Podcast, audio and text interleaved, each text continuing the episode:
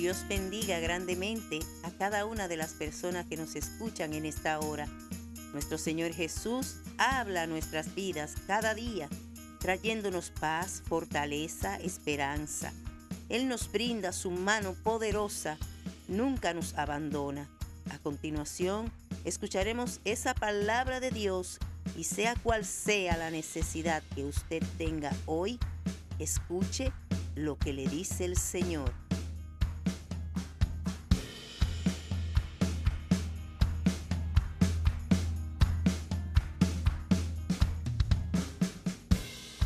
Bien, hermanos, en el día de hoy eh, estaremos considerando el Salmo 141, tu hermano Dan Rijo, quien dirige la palabra. Este salmo tiene como título Oración a fin de ser guardado del mal. Esta es una oración, así mismo como nosotros hacemos cada uno una oración particular al Señor.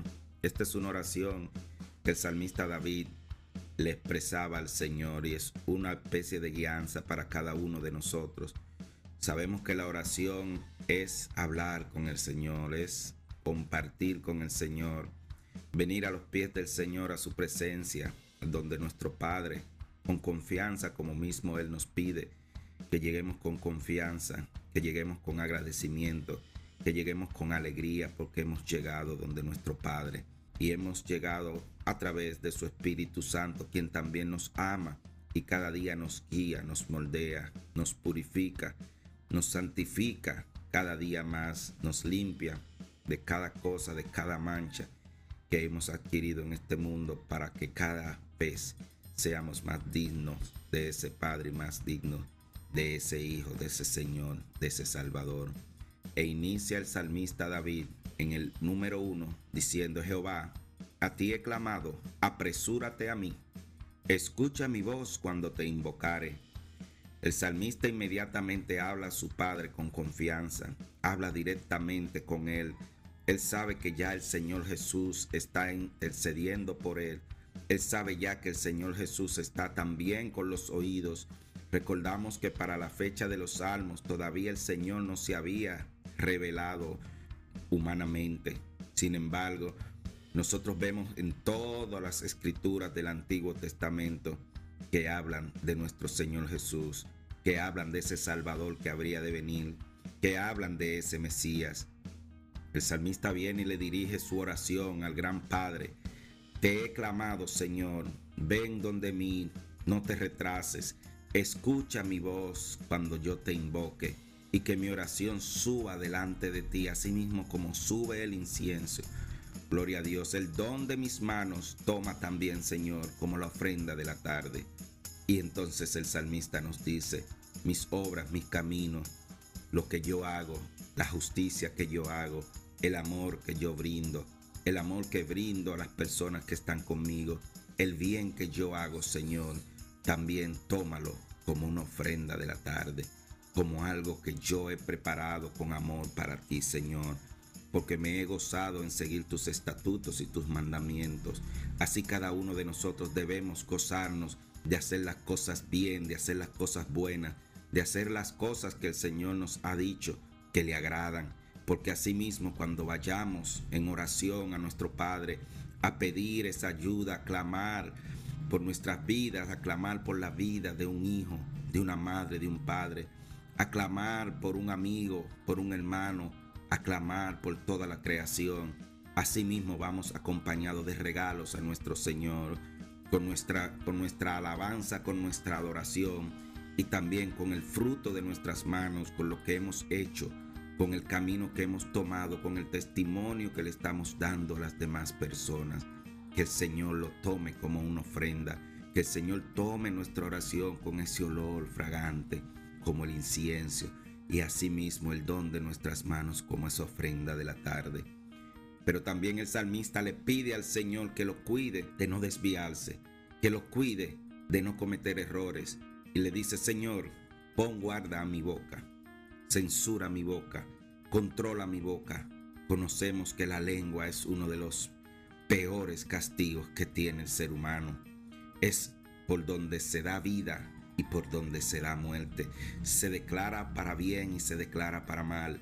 Cuántas cosas buenas han sucedido a través de la declaración de nuestros labios, pero también cuántas cosas malas han sucedido por nosotros hablar, por nosotros decir las cosas que no debemos decir. Le pedimos al Señor también que nos guarde, que guarde nuestros labios, que nos permita controlar esos, esas esa boca, esa lengua, que nos permita controlar y que solo podamos y que solo debamos pedir misericordia en el momento que nosotros nos airemos, en el momento que querramos perder el control.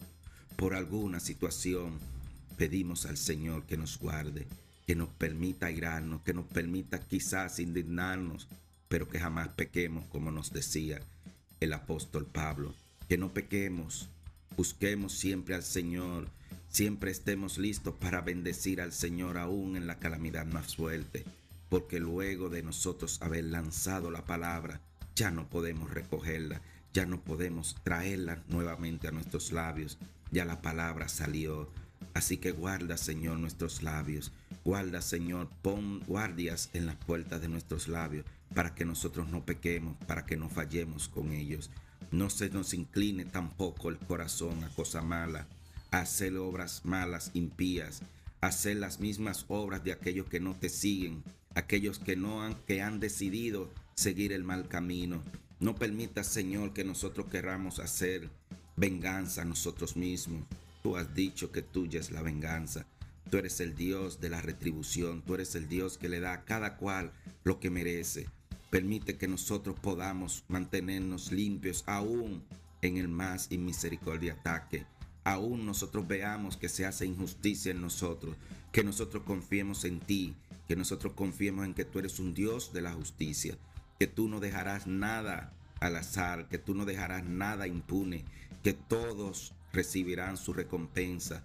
Y nosotros debemos cuidarnos de no llevarnos, de no seguir el mismo camino de los que hacen las cosas malas, de no tomar parte en sus alimentos, de no tomar parte de lo que ellos toman, gloria a Dios, a través de su maldad, para nosotros poder mantener nuestra salvación, para nosotros poder mantener nuestra vida eterna, para nosotros poder mantener esa esperanza de que estaremos un día viviendo junto contigo. El salmista entonces nos expresa más adelante y dice, si el justo me castiga, para mí sería un favor. ¿Por qué? Porque él conoce que si el justo, por ser justo, te está castigando, y llamarlo justo significa que esa persona sigue los caminos del Señor, que esa persona sigue los mandamientos del Señor y que si te está haciendo una amonestación y que si te está haciendo una corrección, lo hace en el amor de Cristo, lo hace en el amor del Padre, lo hace bajo la guianza del Espíritu Santo, lo que significa que es el mismo Señor a través de esa persona que te está castigando, que te está corrigiendo, que te está confrontando. Ese sería un favor porque sería una guía, sería una forma de nosotros tener en el camino personas que nos ayuden a mantenernos rectos, a mantenernos en el camino de la verdad. Mejor que nos reprenda un justo, que nos castigue un justo, pues con ellos, con ellos no moriremos. Será como un excelente bálsamo para nuestra vida. Viene concluyendo el salmista. Por tanto a ti, oh Jehová, miran mis ojos. En ti he confiado no desampares mi alma. Nosotros también te decimos, Señor, en ti hemos confiado, en ti están mirando nuestros ojos, en ti está puesta nuestra fe, nuestra esperanza. Nuestros pies están sobre la roca inconmovible llamada Jesús, ese Dios, ese Salvador. No desampares mi alma, manténme, Señor, a tu lado, protégeme cada día. Así decimos los hijos del Señor y así a las personas que todavía no han aceptado al Señor, así a las personas que todavía no han dado ese paso de fe a favor de Cristo, que ni siquiera es a favor de Cristo, es a favor de nuestras propias vidas, solo que lo entendemos luego de que el Señor empieza a trabajar en nosotros. Asimismo nosotros le decimos, hay un Dios grande, hay un Dios poderoso, hay un Hijo llamado Jesús que vino y murió por nosotros y nos abrió la puerta de ese trono grande de gloria. Y esas puertas están abiertas aún, esperando que usted llegue donde Él, que usted venga a buscar esa protección, esa misericordia, ese amor. El Señor lo está llamando a usted cada día El Señor lo está llamando a usted a esta hora. Acepte ese llamado porque solamente vendrán cosas peores en esta tierra. Cada vez el mal seguirá expandiendo sus redes. Cada vez los engaños seguirán siendo más sutiles, más elaborados. Ahora tienen tecnología, ahora tienen internet, ahora tienen celulares, ahora tienen estrategias, ahora tienen preparadores de imágenes, mercadólogos, ahora tienen grandes emporios económicos a favor de que la palabra de Dios no se predique. A usted que no sabe qué hacer, a usted que ha pedido ayuda y nadie se la da, el Señor está presto para ayudarle. El Señor está presto para brindarle esa misericordia. El Señor tiene las manos abiertas para que usted venga, para que el Señor entre, cene con usted y usted con Él, para que dentro de usted se limpie la casa, para que dentro de usted venga a reinar, a vivir, a entronarse ese Espíritu Santo y usted tenga vida, tenga vida eterna y a través de usted puedan correr esos ríos de agua viva que solamente pueden correr si vienen del Padre, si vienen de Jesús y si vienen de ese Espíritu Santo.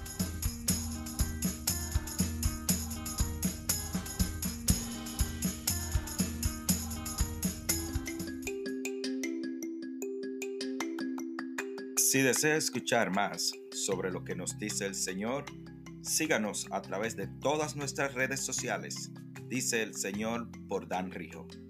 También, si desea compartir con nosotros su experiencia en Jesús o si desea que oremos por usted, escríbanos a nuestra dirección de correo danrijooficial@gmail.com o también a ministerio oficial gmail.com y con gusto estaremos atendiendo a su comunicación. Dios les bendiga grandemente.